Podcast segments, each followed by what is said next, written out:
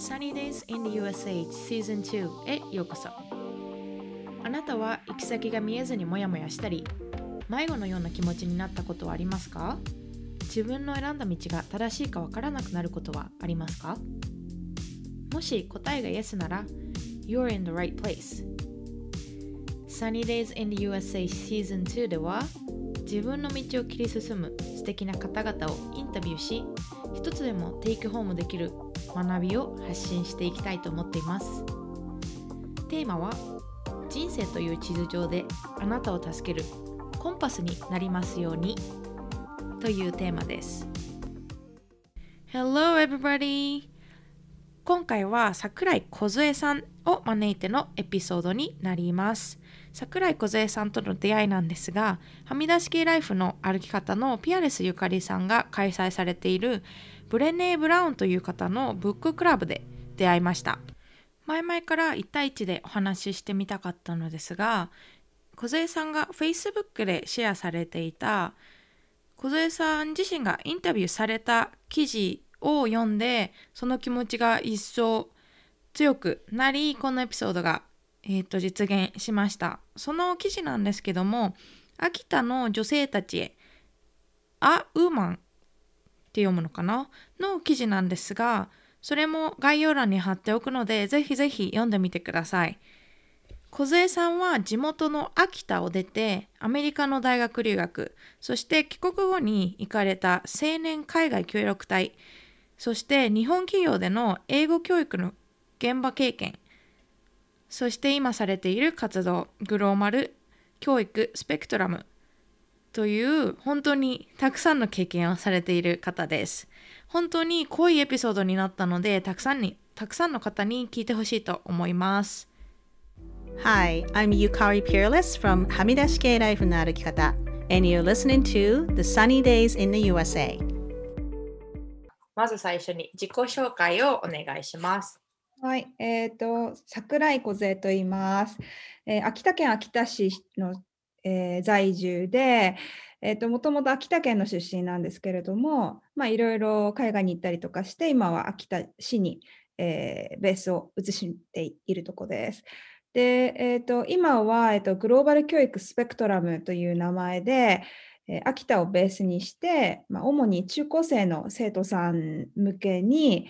なんか英語で自分自身とか世界について考えようっていう、まあ、ざっくりとした、まあまあ、カリキュラムで、まあ、生徒さんに合わせたカリキュラムをこう作って英語でこう指導するというような感じの、えーまあ、コーチングとまで言うかどうかわからないですけども、まあ、そういったようなことをやっています。で、それ以外に、えーとまあ、翻訳もまあ少しはやっているんですが、まあ、秋田の、えっと、グリーンツーリズム関係のあの団体さんがいて、そちらの方と前の仕事の時からちょっと関わりがあるので、あと地域おこしというか、地域の視線というか、そういったものもすごく私は、えー勉強になるなといつも思っているので、もうそちらの方からお仕事いただいただいたりとかして、えー翻訳の仕事とかもしています。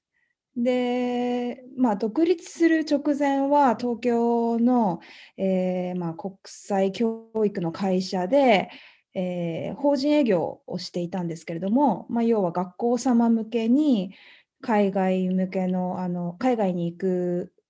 えー研修旅行とか中高生向けのホームステプログラムとかリーダーシッププログラムだとか国内でやるあの国内研修みたいなものを、えー一緒にこう学校さんと一緒に作って、えーまあ、提供するみたいな感じの仕事をしていたことがあって、まあ、そのつながりが今も、まあ、少しは残っていて、まあ、コロナなので今なかなかなできないですけれども海外の研修に行く時にこう私もご一緒させていただいてサポートしたりとかあとはなんか留学関係の、えー資料ですねの翻訳だとかそういったような仕事も、まあ、若干やってます。でまああのーそうですね秋田をベースに活動していて、まあ普段は個人の生徒さん向けにこう1対1でこう二人三脚でみたいな感じで学びのサポートしてるんですけども、あのもう一つ私がこの活動を始めた原点っていうのが、まあ、秋田出身でなかなか秋田だとその海外に行きたいとかグローバルなキャリアを考えたいって言った時に情報が少ないとかネットワーキングがすごく難しいっていう現状が私が中高生の時もまだもうあったんですけども今もまだそういったような状況があるのでまああの私はその、まあ、そういったことを今の中高生の秋田の皆さんにも秋田にいる中高生の皆さんにもこうなんサポートしたいという気持ちがあってなので、えっと、不定期ですけれども、ワークショップを開催して、えー、まあ、秋田県内結構広いので、ですし、首都圏に比べると全然あの子どもたち自分一人で移動できるような交通手段がないんですね。皆さん車で移動とかなので、なかなか県内にいても、その同じような志を持った横のつながりを作る機会ってすごく少ないので、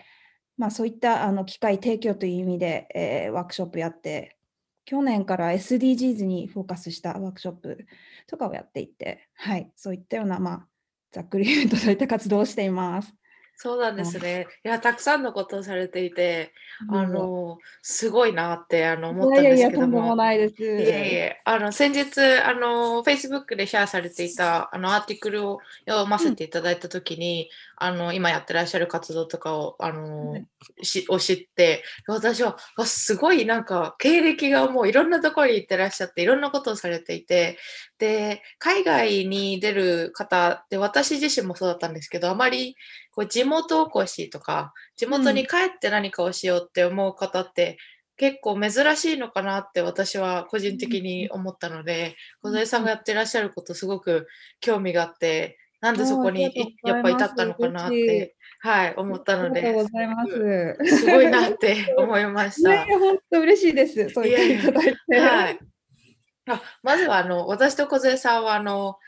えー、はみ出し系ライフの歩き方のゆかりさんがやってらっしゃる、えっと、ブレネ・ブラウンのブッククラブで知り合ったんですけども、でもそれをあのその時あんまりこうバックグラウンドとかをシェアする機会はなかったので、こう一ブッククラブメンバーとしてのあのお話を聞いたりはしてましたけど、なので今日は本当にもうちょっと深いところまで知っていけるのがすごく楽しみでした。ありがとうございます。私もサニーさんとずっと話してみたいと思ってたの。本当ですか？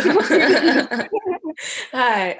そうなんですね。そっか。じゃあ、あの、地元は秋田ということで、で、そこからの大学留学をされたっていうふうに、あの、そのアーティクルで読ませてもらったんですけども、あの、そこに至るまでに、こう、きっかけだったりとか、いつから留学に興味があったとかをシェアしていただいてもいいですか？はい。えーと、何か大きな一つのきっかけがあったっていうよりは多分いろんな小さい偶然とか出来事の積み重ねでこうだんだん自分のやりたいことが分かってきて留学につながったっていうパターンだと思うんですけど、まあ、なんか多分もともと子どもの時から性格的にいろいろなものにすごいこう 興味津々ななんか根っこはあってでなんか小学校ぐらいの時からもう海外小学校の時なんてローマ字習うぐらいで英語なんて全然私の小学校の時はやる機会なんてなかったですけどハローすら知ってたかも。微妙ぐらいの。うん、海外があることぐらいしかあんまり知らなかったぐらいだと思うんですよね。なんだけどなんとなくその興味はあってでなんか中学校に入った時にあのうちの母がたまたまあの青年海外協力隊のあの思い切って飛び出せばっていうそのその時に活動されていた隊員さんたちの体験談をまとめた小さな本を買ってくれたんですね。であとうちの母がなぜか全然あの経験者でもないのにその協力隊のあの広報誌みたいなのをこう購読して買っていてうちにこうカラーっと並んでいる そのやものがあったんですけどそれをこう漠然と見ていてわーすごいと思ってこうなんかこういやこういうことをやってる日本の人たちがいるんだと思って、まあ、そこが一つの、まあ、インスピレーションの大きな種だったかなと思ってるんですけどでもまあその時の中学生の私には何を具体的に頑張ったらそこにたどり着けるのかっていうのは全く分からなくてとりあえず最近習い始めた英語を頑張ろうとか社会科頑張ろうぐらいから始まったんですけどそうしてるうちにどんどんどんどんなんかこう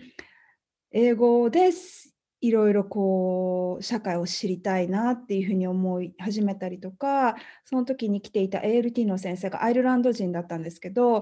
あの中学校卒業する時にその先生がちょうど帰国されるタイミングででその時期にその教えていた学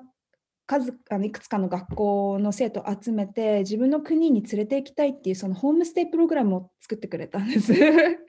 で先生とすごく仲良かったので声かけてもらって初めてホームステイで行ったのがアイルランドだったんですけどもそれでもう本当にあの時は全然英語なんて喋れなかったけれどもなんかそのすごくこう楽しくて、まあ、英語を使うとこんなにこういろんな人たちと話せるようになるんだって思っ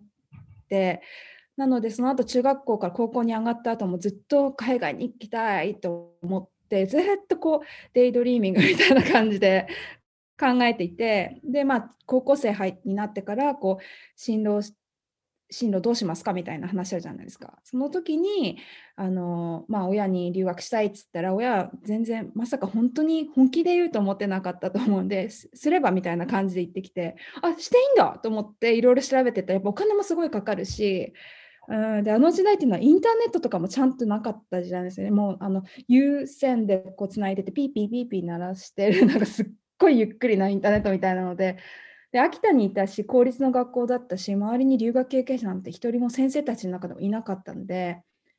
まあなんかいろいろ情報収集するのにもすごい苦労したんですけど、うん、でもまあその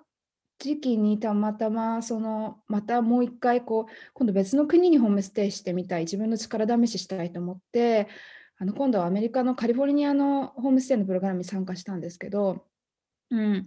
でその時にそれまでねあのアイルランドの時から2年ぐらい経っていて英語猛勉強していたからもうちょっと前より話せるだろうと思ったのにあの英語の多分問題じゃなくてその勇気を出すとかそういう問題だったのかもしれないですけどなかなかコミュニケーションがうまくいかなかったんですよね。なので帰国してする時にすごく悔しい思いで帰国をしてで帰国した後にいやこれ本当にアメリカにもう一回リベンジで戻らないと一生後悔するってなんか思ったんですね。なのでそこから本気でもう周りを説得してうん、で親ももう反対だったんですけど、まあ、本気でこういろいろ情報収集するようになって親とかをこう頑張って説得して、うん、まあ、やっと留学できるようになったっていう感じで なんですけど、うん、なんで何か大きなきっかけっていうよりは多分種をもあの本を読んでとか、うん、あの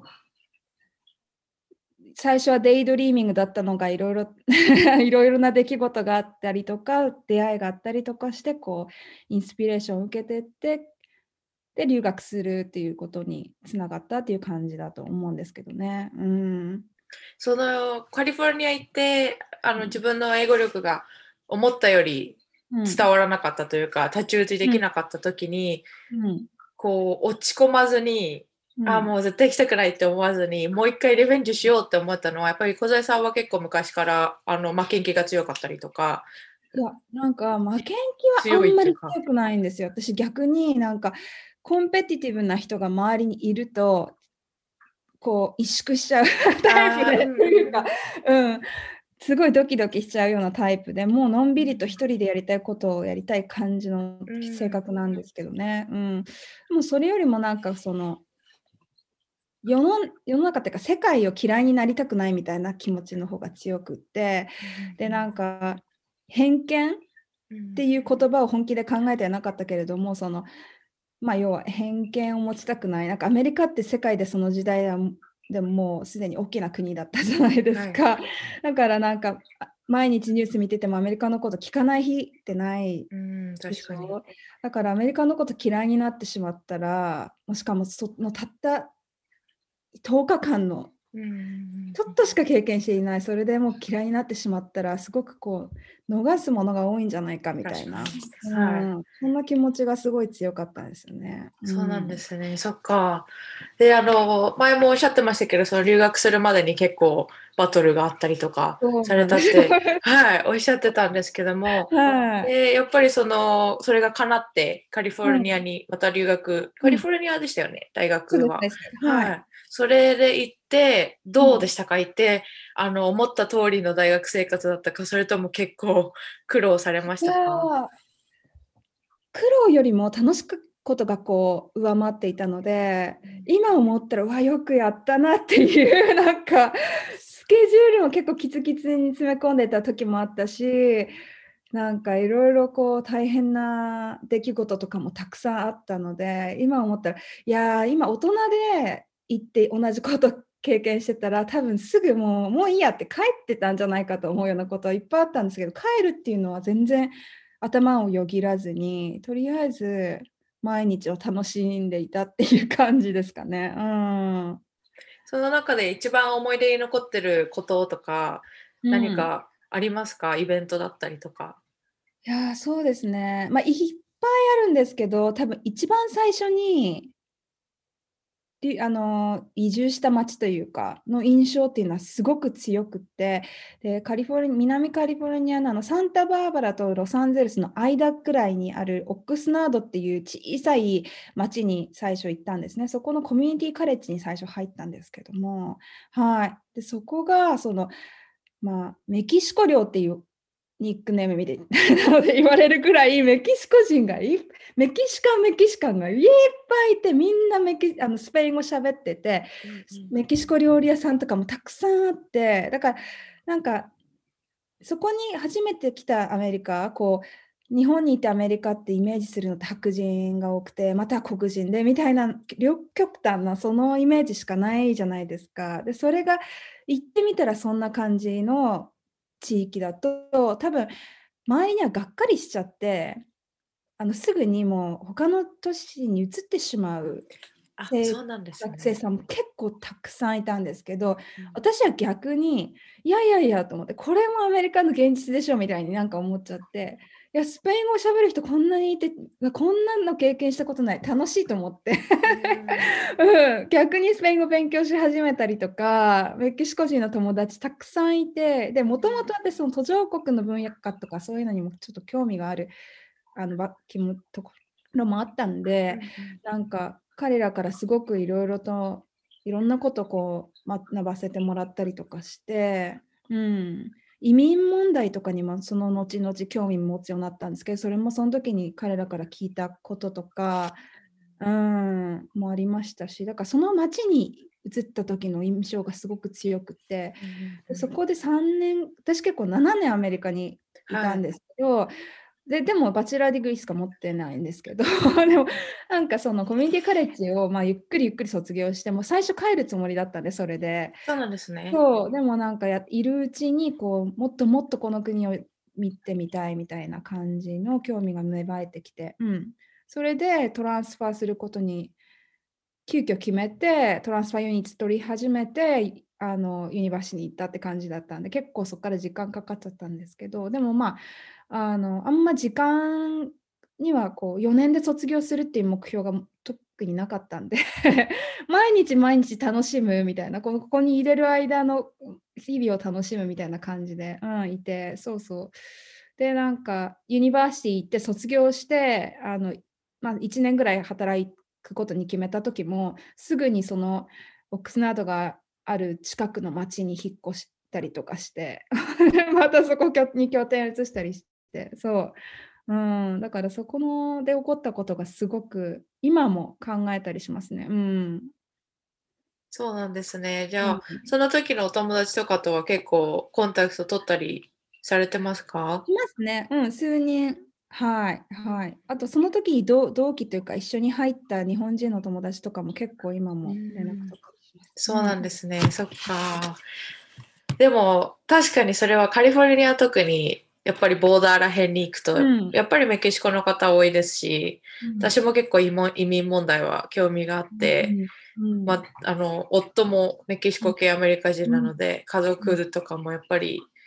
そうですね違法で来る方もいらっしゃいますしでもそういうのアメリカの制度を考えるとビザとかってなかなかメキシコの方で手が届く層にいる方って少なくって。そうですよね、うそう。だからそういうのも話を聞いていても、はい、日本人の感覚で生まれた国で国籍があってパスポートもらえてっていう流れって普通に自然な流れなんだけど、うん、国によってはそもそもそういった制度がきちんと確立されていないでとか、すごく貧富の差が激しい国から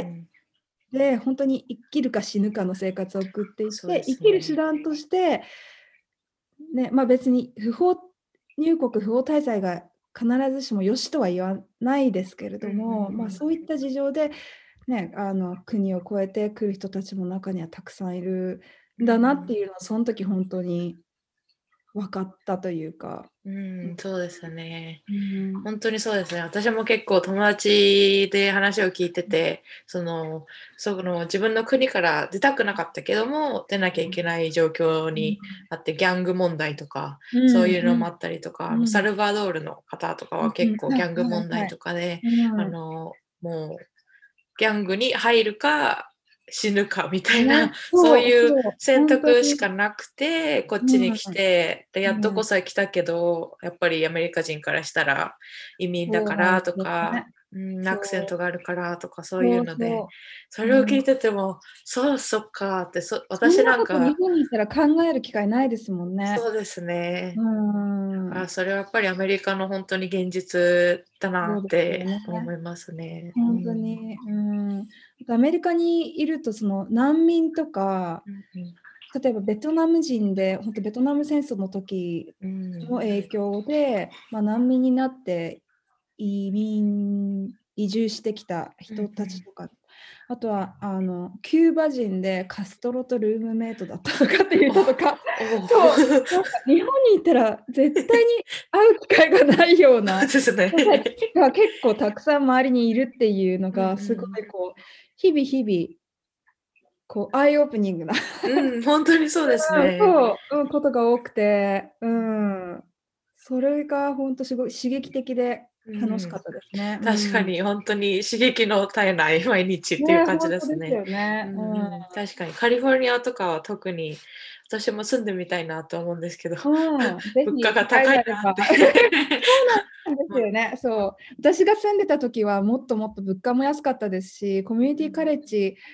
行くのもそんなにね、まあ、安いかったですし、うんうん、そう。university に transfer しても今ほど高くなかったですけど、はいはい、今ロサンゼルスに住むなんて言ったら結構なね、そうですね。ものすごいし。うん、いやいやいやいや。そうなんですね。そっか。で、あの、その1年間働かれた経験があるっておっしゃってたんですけども、はい、その時はどんなお仕事をもうちょっとあのシェアしていただいてもらっていいですか？はい、はい、私、あの、大学その transfer してからは、えー、あ、transfer してから、えーとまあ、一応教育関係の major でやっていたんですけど、まあ、アメリカってあの、アメリカってっていうか、まあ、州によって違うかもしれないですけど、カリフォルニア州の場合は、大体皆さんマスターを取らないと、あの教員免許が取れないですよね。 bachelor degree だけだと、 sub teacher にしかなれないですよね。で、私、一応、その教員免許を取るためのコースにずっといたんですけども、でもなんか、私が唯一留学生とかで他がみんなあの、ね、あのグリーンカードを持ってたりしてアメリカで働ける人たちばっかりで在学中はなかなかそのお金をもらって学校外の教育関係の施設でインターンするなりバイトするなりなんてことは全くできなかったんですよね。なんで、オンキャンパスのあの仕事を図書館で働いたりとか、中退したりとか、そういったぐらいしかできなかったし、オフキャンパスも小学校のボランティアとかやってましたけど、お金をもらって何か教育関係の仕事をするっていう経験が全く留学生のビザとしてはできなかったんで、まあ、卒業した後に OPT というあの1年間働けるビザビザというか、就労教科書みたいなのありますよね。そうですね。はい。ね。そう、それであの働こうと思って、とりあえずアメリカでその教育関係で仕事をしてお金をもらった経験が欲しいと思って、うん、うん、でやっで仕事を探してで見つかったのがあのさっき言ったあのオックスナードの近くにある、はい、チューターの会社で、うん、うん、で、えーと、そこがそのカリフォルニア州の、まあ、タイトル1とかっていうんですけど要はあの移民の子どもたちで英語を母国語として話さない家族が全然英語をお家では話していないようなあの子どもたちでで結局宿題見てくれたりとかする人いないですし親も小学校出てるか出てないかとかのあの家庭もいますので、うん、なのでやっぱり学校学業についていけないあの子どもたちがたくさんその地域に多いので、ま、そういった子たちを集めた放課後のあの補習プログラムみたいなのがあったんですね。でそれがそのカリフォルニア州のパイロットプログラムで、でえー、それで、まあ、その担当者みたいな感じで雇ってもらって、で平日毎日のようにその学校に通い詰めて 小学生から中学生のグループをこう数学と英語を教えるみたいな感じの仕事をやってたんですけど、うん、すごく濃い 時間でしたね楽しかったし。やっぱりそれはあのメキシコ系のお子さんが、うん、多かったんですか？そうですね。私の時は全員メキシコ系のお子さんでしたね。他のグループにはなんか他のラテンアメリカの国から来た子とかもいましたけど。うんうんうん。はい。そうなんですね。やっぱりそ,、そこでのあの苦労した経験というか、どの点で苦労されましたか？やっぱり言葉ですか？言葉はスペイン語ちょっとかじってたので、逆にそのそれが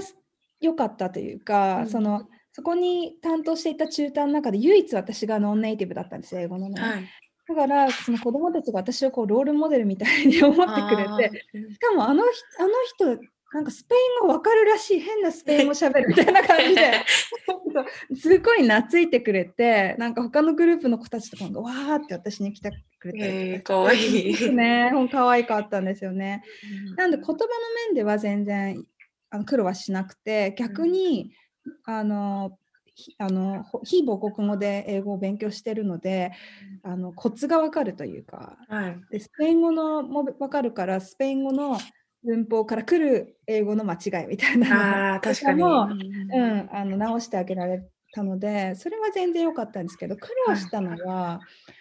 なんか同じ私よりも degree が、まあ、 AA とか AS しか持ってないネイティブの子の方が給料が高かったりとか。そうそう。だから外国人だからしょうがないのかなってあの時は思ってしまいましたけども今思ったら自己主張してもよかったかなって思うんです、ね、そうなんですね。そうなんですね。だからなんか、まあ、その時、まあいいやと思って流していたけれども、そのボスから言われた、そのちょっと差別的なことに気づいたりとか、うん、現場ではあまりそういうことなかったですけども、うん、うん、そういうのもあったし、あとは辛かったっていう、まあきまあ、面としては、実は教えている時に、その教えている子が、まあ、いろんな周辺の違う学校から来てた子もいたんですけど、はい、ある子の学校でシューティングがあって、クラスメートが殺されてしまったんですね。はいそれで、それがもうニュースになっててすごくて、で、だから教えた人かも、今日はあの子たちどんな気持ちで受けるんだろうっていう感じで、やっぱり教えるそのセッションの間も、いつもすっごいうるさくてずっと笑ったりして書いたりとか、コントロール大変なぐらいなのに、シーンってなってて、えー、もう、いや、何を考えてるのかってわかるじゃないですか。うんなんかなんか話せとか言って話したらポロポロポロポロ涙話してこんなことがあって何にも悪くないのにとか言って、うん、そうその時のそのハートブレイキングな気持ち、うん、この子たちが苦労してるのは英語ができない学校の勉強ついていけないだけじゃなくて、そういった地域に住んでいるっていうことのから来る何て言うんでしょうねその気持ちの不安定さとかうん、そういった家族の家族とか学校の、まあ、まあそうですね、安全が脅かされるようなことがあると、まあそりゃ勉強に集中できないよなって思うん。ですけど、思ったんですけど、うん、まあ、その経験はすごい衝撃的でしたね。もう今、話題に忘れられないですね。うん、うん確かに。それで一概には言えないかもしれないんですけど、やっぱりヒスパニック系、ラティーノ系の家族って、あのメンタルヘルスだったりとかで割とタブーだったり、その家族内での、ですもんね。そうそうそう。ね、そう問題がたくさんあったりして、その学校が割となんだろうプライオリティではなかったりすることがよくあったりすると思うので、そういうことがあってもそのご家族がカロスラに行くのは絶対ダメとかあったのかなとかも思うんですけど。ねでもその点ちょっと日本人の感覚もちょっと似てるわけじゃないですけど分かります？日本でも例えば私も結構なんだろうストーカーされたことがあって、はい、ですごい嫌な思いをしたことがあったんです、アメリカ行った時に。その時に周りに、いや、そんなすぐ警察に言いなよとかって、そのアメリカ人とか現地の人に言われても、日本人の感覚で警察に言いに行くってすごく大きなそうですね。そうですのような気がし、いやいや、私大丈夫、はい、これ自分で、I can handle that みたいな感じで言ってて、いや、でも今思ったら、言ってもよかったぐらい、本当に気持ち悪いことがいろいろあったのに、言う勇気が持てないというか、言うことがタブーみたいに思った、そうそうですね、確かに。うん。っていうことがあったんで、その気持ちちょっとわ分かるというか、うん。うん、いや、本当にそうだと思います。なんか大事じゃないと、そのあの人に迷惑をかけちゃいけないみたいなのももちろんありますし、メンタルヘルスだったらそれはちょっとおかしいんじゃないかって思われちゃうから、あまり言えなかったりとか、ありますよね。うん、か、それは確かにすごい、うん、メンタル的にもすごい揺れ動かされるというか、子供からしたらそんな。そうですよね。うん、そっか、そうなんですね。うん、でも昔から、あ、すみません、どうぞ。どうぞですよ。はい、どうぞ、昔から。あ、昔からその教えることだったりとか、あの、はい、こう育成みたいなのに興味があったっていうのはあったんですか？多分そうですね。あの私母あの母がシングルマザーなんですけども、はい、なので結構いろんな人たち母が働いていたりすることが多かったんであの祖母にこう育育てられてっていうかもうこう一緒にこう暮らしていた祖母にこう、まあ、いろいろと面倒を見てもらったりとか、はい、あの親戚にこう面倒を見てもらったりとかあと学校の先生とか塾の先生とかにすごくこう面倒を見てもらうことが多かったんですよね。なのでその大人に助けても助けてくれる大人がいるのはすごく自然なことだったんですけど塾とかもよく行っていて学校の先生とかにもこうあの気にかけてもらったりとかしてるうちにその自然ごく自然なこととして自分将来学校の先生みたいに人を助けられる仕事がしたいなみたいな感じの気持ちはあったと思いますね。うん、はそうなんですね。そっか。でも今もその教育っていうことではずっといらっしゃるので、すごいなんか昔からそういうふうに教えたりとか人を助けたりとかするのがお好きなんだなっていう話を今聞いてて思ってたんですけども。でもなんか教えるって日本の感覚で言うと結構知識を与えるみたいな、結構一方的な部分がイメージありますけど、でもなんか結構ミューチャルであるべきだと思うので、そのまあ、立場的に先生って言われたりしまったりとか私はあんまり先生って呼ばないでっていうふうに言うんですけど でもなんかでも私の方がいろいろと学ばせてもらえることが多かったりとかするので、結構教育での場にいると学びが多いっていうのはすごくあるので、まあ、性格的に多分学ぶ興味津々なので学べる環境にいるっていうのがすごく合ってるのかもしれないですね。うん、確かに。あ、でもそれはすごい素敵だなって思いました。今まで自分は結構先生っていうとこう立場が上で、こう上からこう落としてくるっていうか、知識を落としてくるけど、私はそれを受け止めなければいけないみたいな感じのコンセプトで考えてたんですけども、確かにミューチュラルっていう考えをするとすごく素敵な関係が築けるなって今思いました。うん、ありがとうございます。いやいや ありがとうございます。えっ、ー、と、その、先ほど、あの、私が言った、あの、記事の方を読んでた時に、うん、えっ、ー、と、はいその帰国されてから青年海外協力隊の方にチャレンジする機会があったっていうふうに書いてあったんですけども、それが私の中でその昔に夢に抱いていたことをこう、できたっていうのがすごいなと思ったんですけど、その時の経験も教えてもらっていいですか、はい、なんかそれもゴールに達あたどりたどり着いたっていう感じよりはなんか協力隊に興味持ったことは種であったけれどもなんか他のことにこう留学したりとかしていろんなことに触れてるうちに別にそれがゴールじゃないっていうふうに意識し始めた。20代の時とかは別に協力隊っていうものは一つのきっかけで私の視野を開いたけれども別にそれはやらなくてもいいやりたければやればいいけど一つの選択肢でなんか別にそれがゴールじゃないなみたいなふうに思っていたんですけどちょうどあの30歳になるぐらいの時にあのそれまで地元にあの26歳27歳ぐらいの時に日本に帰ってきて地元に戻ってでそれからまあ3年弱ぐらいあの地元の観光協会でインバウンド関係の仕事をしていたんですね。はい、でそれが3か年事業だったのでもうそろ更新がないっていうのが分かっていやじゃあそろそろ私も30になるからじゃあなんかこう今までやり残したことってないかなと思った時にあ協力隊あったと思って それで応募したんですけど そうなんですね。なんで、まあ、一応つながってるんですけどまああのうん。でそれでまあ協力隊入ってでもでえっ、ー、と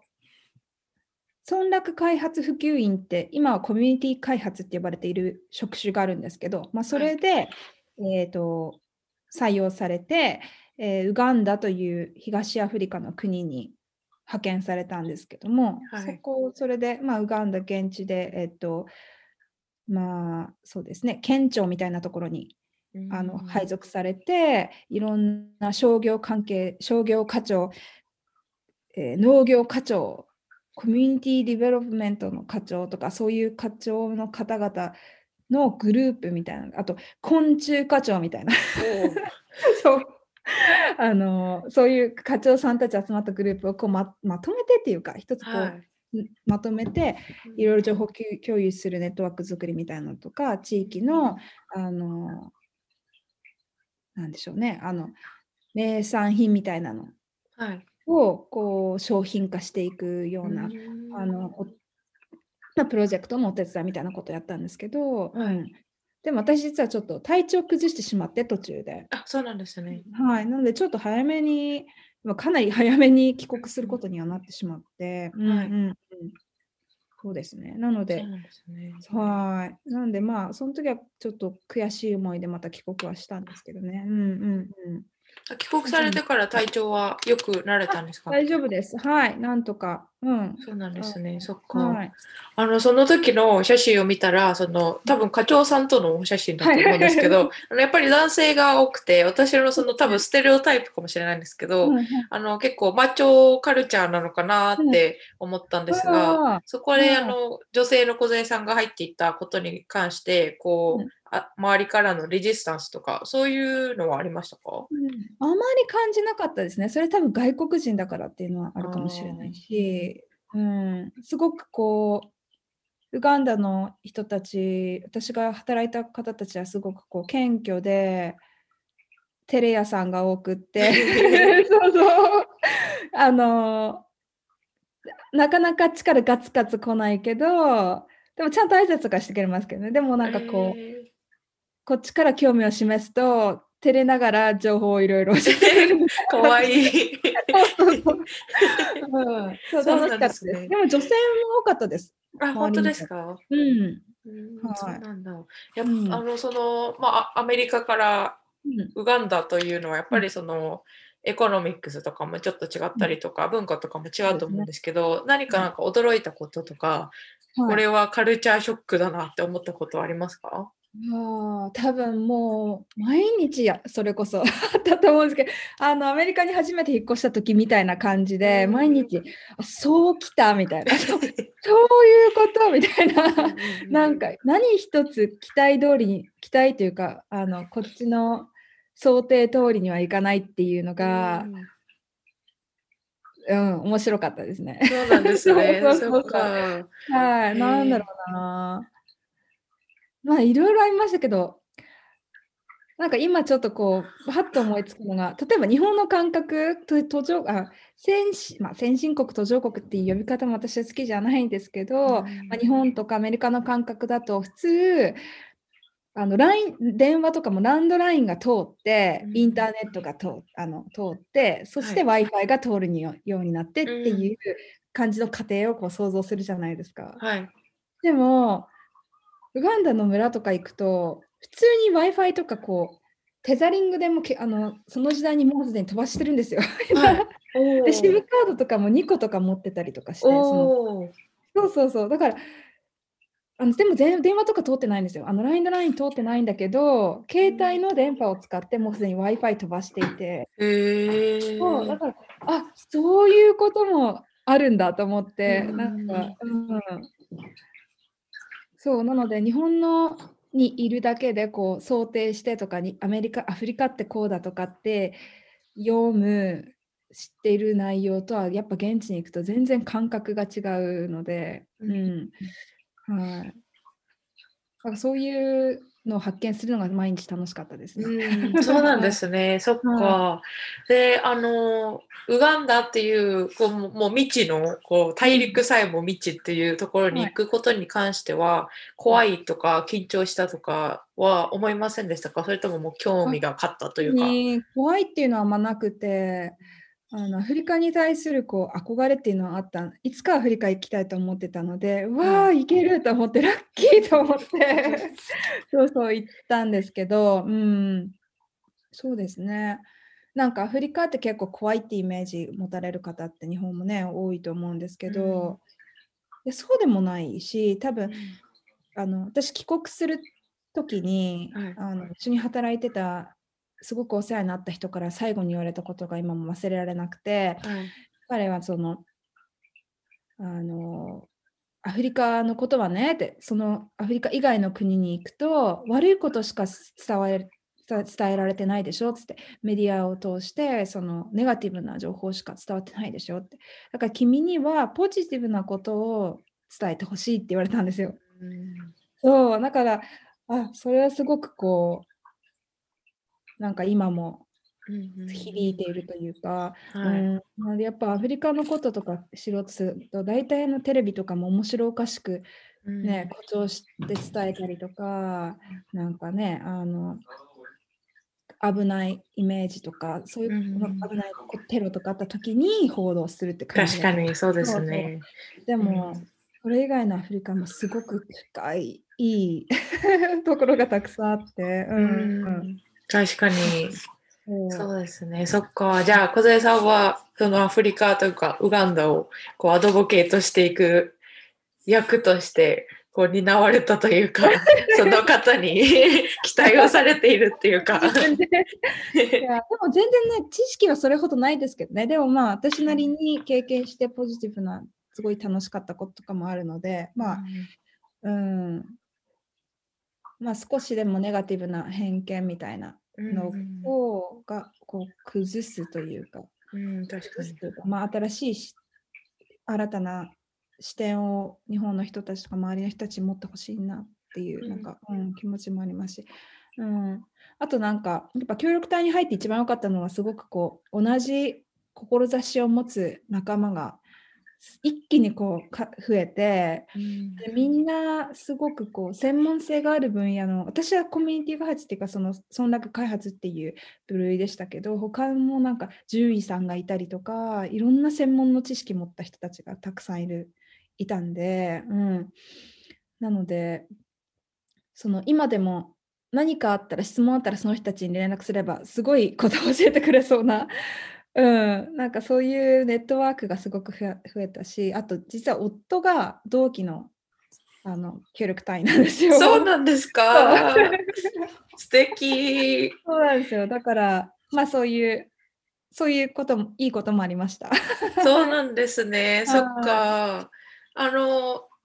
夫さんは地元がお一緒だったりとかしたんですか、うん、いやいや、全然、うちの夫はあの関東の出身で。そうなんですね。そうなんです。なので、たまたまタイミングがあって。えー、素敵ですね。なんかそんな そ、そういうところにロマンスが あるんですね。でもなんかね、あの、やっぱ秋田とか、まあ秋田だけじゃないと思いますけど、うん、日本です、例えば海外留学してたんですとか、今はね、だいぶ増えましたけど、なんか、はい私の帰ってきたばっかりの時の時代っていうのは周りに留学とか海外に長期いた人っていうのはすごく少なかったんで、うん、うんなんかあのそういうこと言うと周りが萎縮萎縮しちゃうっていうかうん、だからこっちがこう話しにくくなっちゃったりとかしそう、の 経験したこととか。別にもうあの自慢したくて言ってるわけじゃなくてそれが自分のアイデンティティとかコアな部分の一部になっているから言いたいんだけど、うん、なんかこういちいちすごいですねとか言われたりするのも疲れちゃってもう全然すごくないのに、うん、なんかそれにも疲れちゃってあんまり自分を出したくなくなっちゃうような時期があったんですけど でもまあうちの夫に関してはやっぱアフリカにあのルワンダっていう隣の国にいた経験もあって彼の方がもうちゃんとなんか2年終わらせて帰ってきてすごくアフリカのこととかよく知ってるので、うん、なんかこう気兼ねなく そういう話を海外の話とかできるので、うん、そうなんですね。そっか、でも わかります、すごく。私の地元も結構田舎なので、私が留学してるのがすごくすごいらしく、何かを言うと、すごいねって、すごいねっていうのが言われて、本当に、本当にすごくない、すごくないんだよっていう話をするんですけど、そうなんですね、そっか。で、あの、夫婦間の会話の中で海外のお話をされたりとか、あの、なんだろう。いろいろしますけどね、秋田の話もするし、何でも。そうなんですね、そっか。すごいいいですね、でもそうやって同じ経験をされたっていうか、うん、うんすごく素敵だなって思います。うん、ありがとうございます。はい。あの海外協力隊の方はあの自分でなんていうんですかエリアを指定というか希望は出せるんですか？一応希望はでできて、はい、希望を出してでもしも違う国になっても行きますかっていう項目もあって、うん、うん、そうそれをまあチェック入れればはいにするとなんか違う国にも行く可能性あるっていう感じですかね。うん、あそうなんですね。そっか。はい。で小杉さんはあのやっぱりアフリカ系を希望されてたんですか？私はですねあの実は英語圏に行きたくなかったんですね。あそうなんですね。そうスペイン語圏かフランス語圏かもう一言語やりたいと思ってたんでその時期は。うん、はい、そうだからなんか中なんかドミニカ共和国とマリっていう共和国。はいで出したんですけどどっちもダメで。であの開けてみたらウガンダって書いててウガンダ英語でしょって。どうしようどうしてか全然想定外みたいな感じだったんですけど、はい、でもまあ行ってよかったです。うんそうなんですね。そっか。なんか私兄が来たいって言ってたんですけど多分なんか直前に病気になってしまって年齢制限で引っかかっちゃったのかなんだかでで親もすごく反対しててっていうのがすごい覚えてるんですけど多分彼はもうそこで断念してしまったとは思うんですよ、ね、なんか健康で断念される方も多いって言いますね。うん、そうですね。マニは体があのちょっと弱いタイプの人間なので、うん、いつも結構。かなり環境の変化で負荷がかかるので、私も病気とかしたことなかったですし。はい、そうなんですね。やっぱりそうなんそっか。で、あの、それを終えて、で、あの、秋田で今の活動のグローバル教育スペクトラムをあの始めたっていう流れで、合ってますそうですね。あ、うん、協力隊から帰ってきて、で、えっ、ー、と、秋田に帰ってきたんですが、2年くらい、えっ、ー、と、語学学、あの、英会話学校、あはい、まあ、大手英会話教室みたいなので、あの、キッズ部門の中心に、うん、あの主任とかやったりとかしてそで、ね、その後で東京の会社に働きに行って そうそうそうそれで帰ってきて、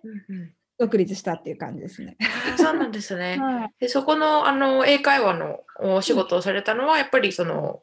教える経験が欲しかったっていうことで。そうです。そうです。うん、はい。やっぱ日本で教える経験っていうのはしたことなかったので、うん、学校以外のその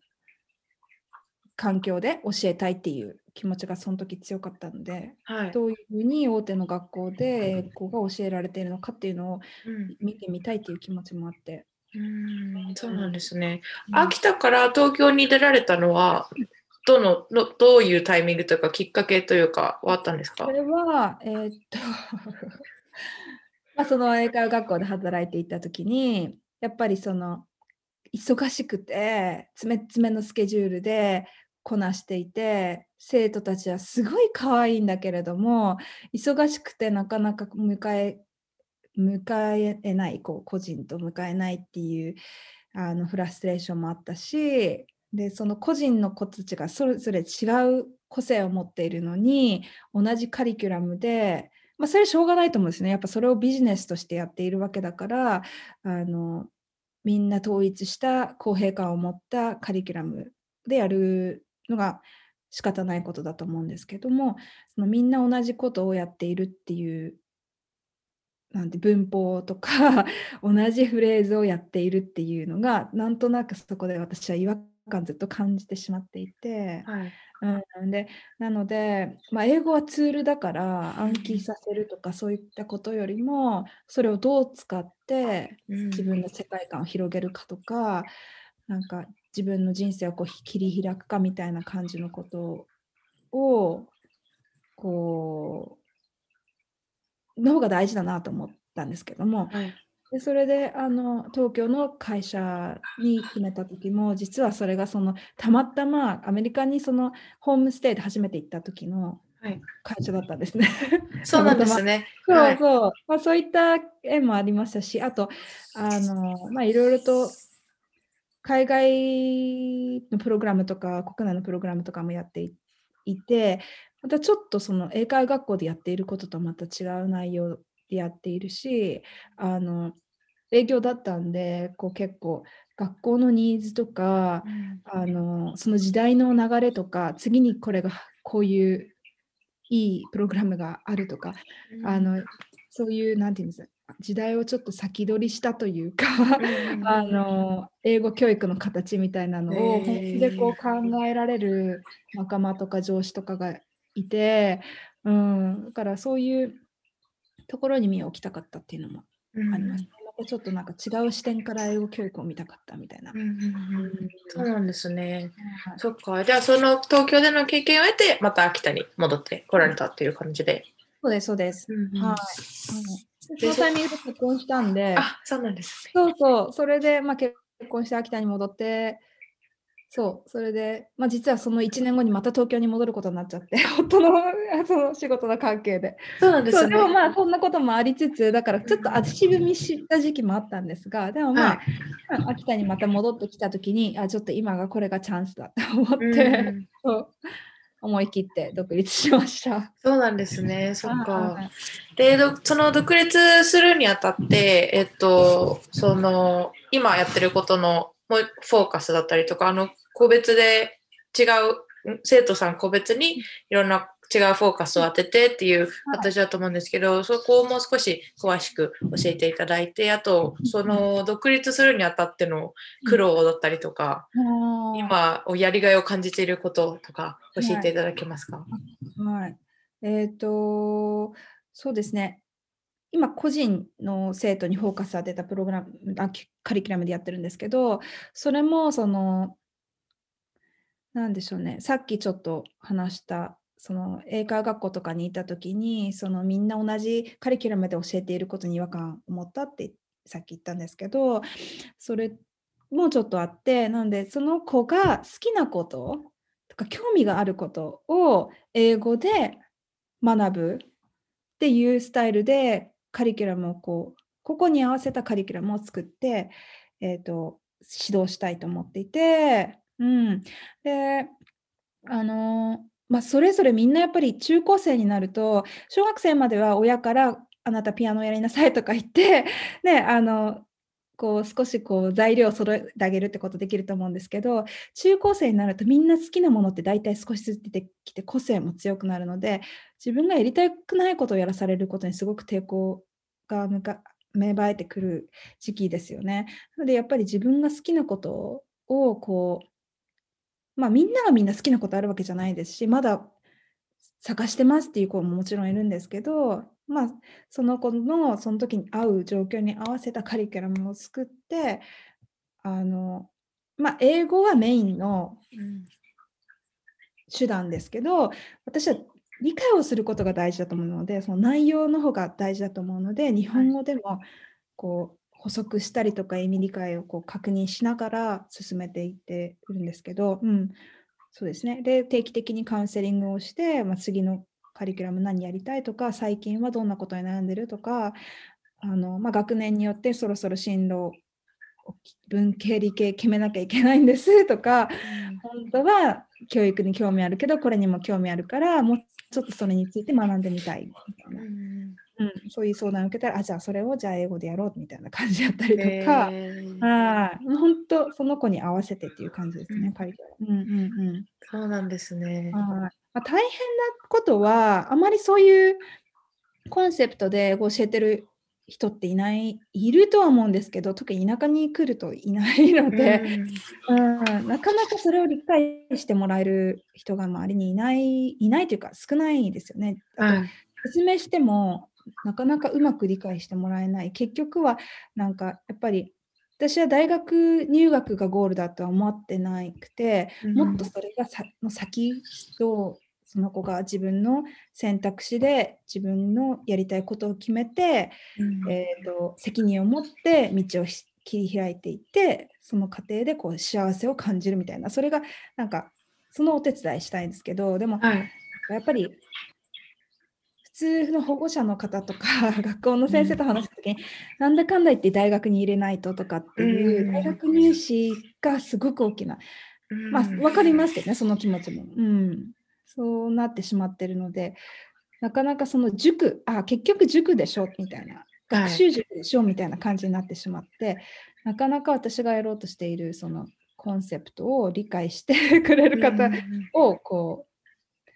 見つけるのに時間がかかっているっていうところですかね。うん、そうなんですね。いやでも確かにそうですよね。うん、やっぱり大学受験ってすごく大きな指標ですし、日本だと。うん、私のその兄、さっき話した兄なんですけども、あの英語の先生やってまして、はいはい、北海道で先生やってたんですけど、公立の先生やってて、うん、でもやっぱり彼自身はその英語を使ってコミュニケーションをできるように生徒を育てたいって思ってたらしいんですけども、やっぱりその学校のカリキュラム的には大学受験にあった特化した文法だったりとか、そういう話しかなくてやっぱりスピーキングにはなかなか力を入れられなかったり、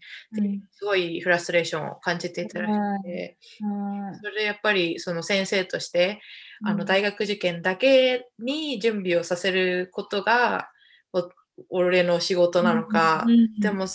英語の先生としての醍醐味としてはやっぱりみんなが英語を楽しくコミュニケーションツールとして使えるようにしたい。って思ったところでやっぱり葛藤が結構長い間あったみたいで。先生たちいらっしゃいますねきっとたくさんね、うん、そうだと思います。特にあのやっぱり若い先生たちあのお兄ちゃんの年、はい、30ぐらいなんですけど、ぐらいの年の先生になると、やっぱりその留学された経験ある方とかもいらっしゃると思うし、そうなるとやっぱりその大学受験に特化したっていうカリキュラムの中で葛藤がある方って結構多いんじゃないかなって思いますね。うん、そうですよね。なんか英語の先生だけじゃなくて社会科の先生だとか他の教科の先生たちでもその生徒のその大学受験だけじゃなくてもっと先を見た指導したいのにって悩まれてる先生って多いと思いますね。うん。そうなんですね。そっか。小杉さんはどどうやってそのはお話ししたりとかアプローチを、どういう方にアプローチをするんですか？いや、本当秋田って口コミがすごい大事なんですよね。あの、うん、なので、いや、もうとりあえず分かってくれる人を見つけたら、もうそこの満足度を上げようっていう なんか、そこからまあ時間をかかってもきっと紹介してくれるだろうっていう勝手なあのホープな を持って、そうしてるうちにああ友達のがとか言ってくれたりとか、はい、あとこの間そのサニーさんが読んでくださった記事も実は普段からそのグリーンツーリズムの関係の団体のお手伝いでこう一緒にかつあのああった経験あったことがある方なんですけど、はい、すごくまあ波長があってというか、いろいろ話してるうちにすごくこう私の活動を理解してくれるようになってでその方ライターさんもやってるのであじゃあぜひ記事書きたいとかって言ってくださってなんかそんな感じのなんか あんまりその新しい人にいきなりアプローチしてどうっていうよりは、はい、わっちわっちわって、まあ、マイペースにとりあえずやろうっていう感じでやってます。そうなんですね。あでも本当にでもコミュニティの中でやっぱ口コミって大事だと思いますし、うん、その地域によってもまたその方が強い影響を与えたりすると思うので、うん、そっか、でもすごい素敵なことをされてますね。そうなんですね。すごい、すごいなって楽しそうだし。え楽しいです。本当やっと楽しい自分がやりたいと思ってることやられてると思って。はい、で、今ほら自分が自分のボスじゃないですか。I'm my own boss って感じじゃないですか。なんかそれがいいこともあるし、うんうん、少しはなんかこう指導してくれるっていうか、デッドラインとか決めてくれる人がいた方が私はきっと動くんだろうなって思った時も結構あるんですけど、はいうん、まあでも、まあ、自分のペースに合わせてというか、うん、やっ今はこれでいいかなと思ってはい。そうなんですね。そっか、その生徒さんはあの中高生の方で、やっぱり秋田にこう限ってっていう感じですか、それとも今、そのオンラインで？ね、そうなんですよね。だから去年から急にオンラインすごい増えたじゃないですか。はい。あとオンラインも始めよう、最初対面でやっていて、オンラインもやりたいなと思っていたんです、去年。はい、その時にちょうどコロナが始まっ、うん、なのでタイミング的にはちょうどオンラインもやろうと思ってた時にオンラインの需要がこう増えてきたからあラッキーと思って去年1年過ごしたんですけど、はい、オンラインでしばらくやって慣れてみてオンラインのメリットってすごいたくさんあるんですよね、うん、だから地域に秋田にいる生徒さんじゃなくても山形の生徒さんに、うん、あの指導させてもらったこともありましたし、はい、なんかあのこれまでは地あの対面だけだと秋田市内だけとかっていう感じになってたのが、うん、あのねまあ今後もっと県のもっと遠くにいるところとか他の地域にいる生徒さんでも今日同じよこの同じようなニーズというかこんな指導が受けたいっていう方がいらっしゃったらあのぜひお手伝いしたいとも思いますし、うん、だからオンラインになったことですごい選択肢逆に増えた。そうですよね。うん、うん、そっか。えー、すごいな。楽しそう。あの、お兄ちゃんにも、あの、言っておきます。はい。絶対すごい、なんか興味持ってくれると思うので、はい。話してみたいですよ。いやいや、あの、そんな楽しい人じゃないんですけど。そんな。でもなんかやっぱり、なんだかんだ言って、その、教師であることに意義を持ってる人なので、きっと、そういうの聞くのきっと楽しいと思うので、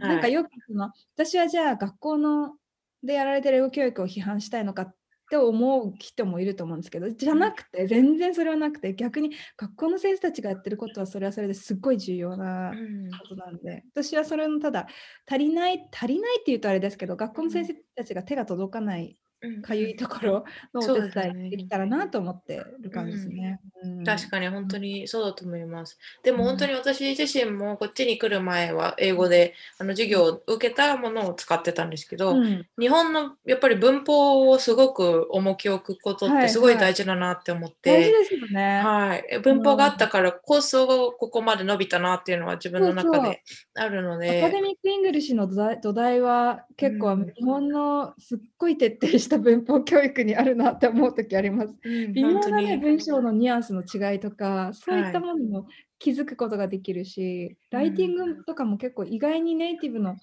なんかエラーチェック やったりとかする機会ないですか？あります、ね、ありますよね。本当に。ネイティブの方いまだに。その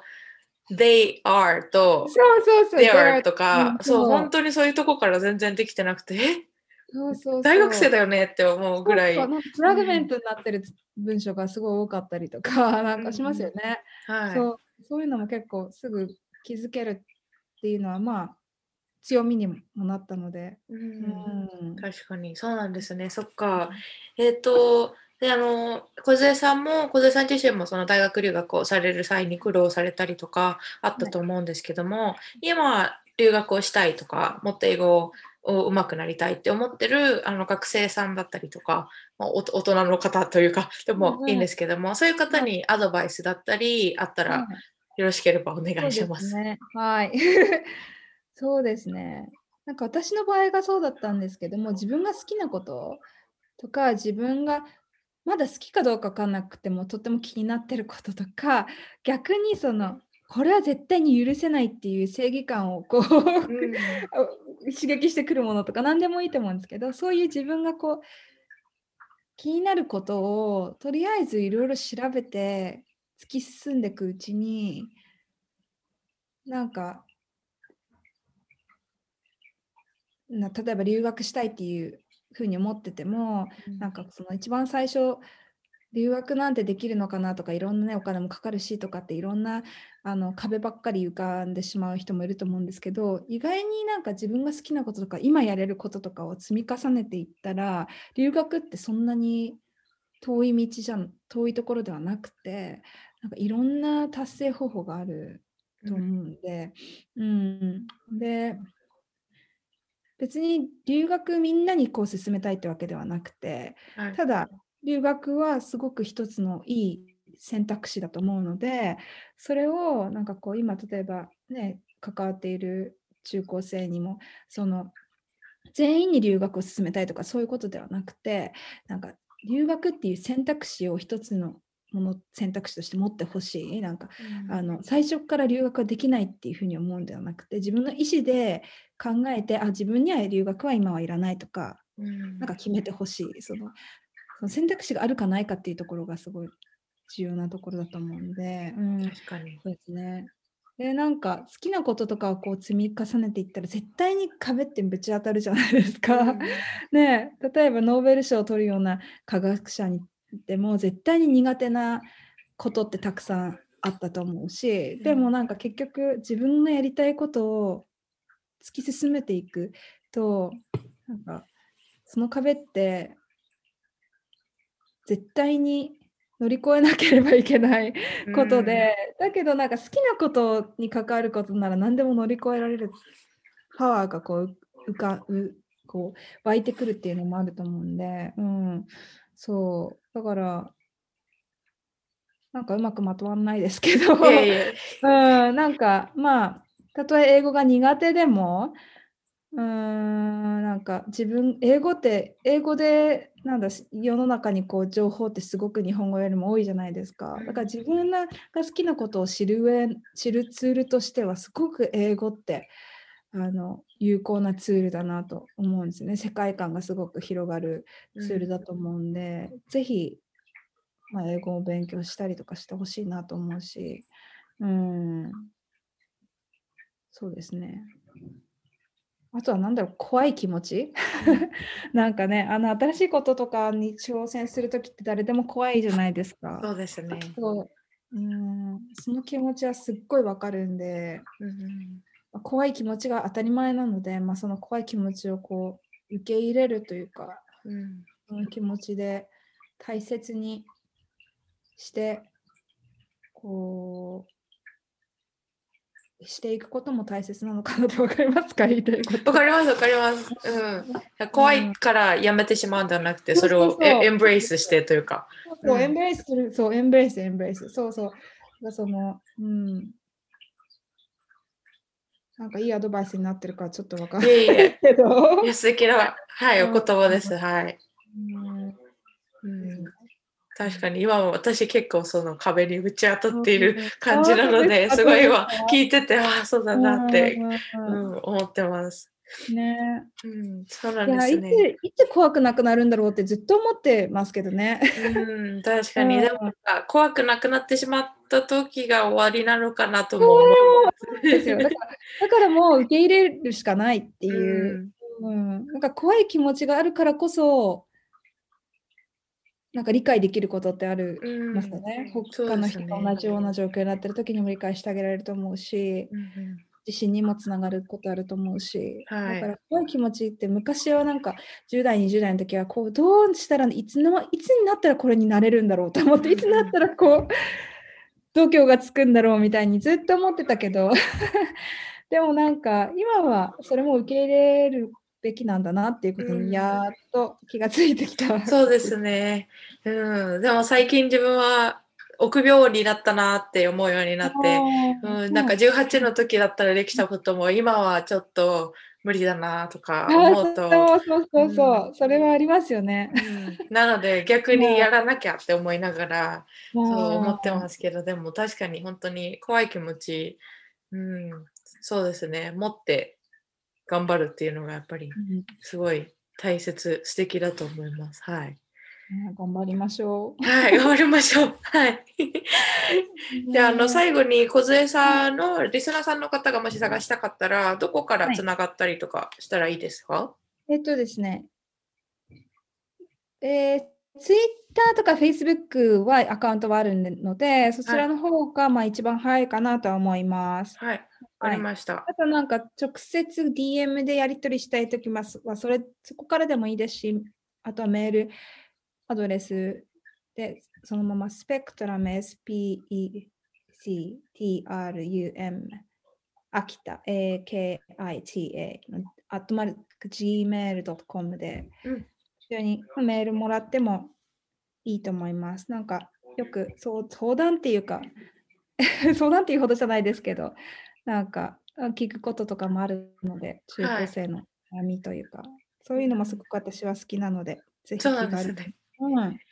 かりました。もらえたらと思います。はい。じゃあ、それも全部あの載せておきますので、はい、リスナーさんで、はい、小杉さんにお話したい方はぜひぜひ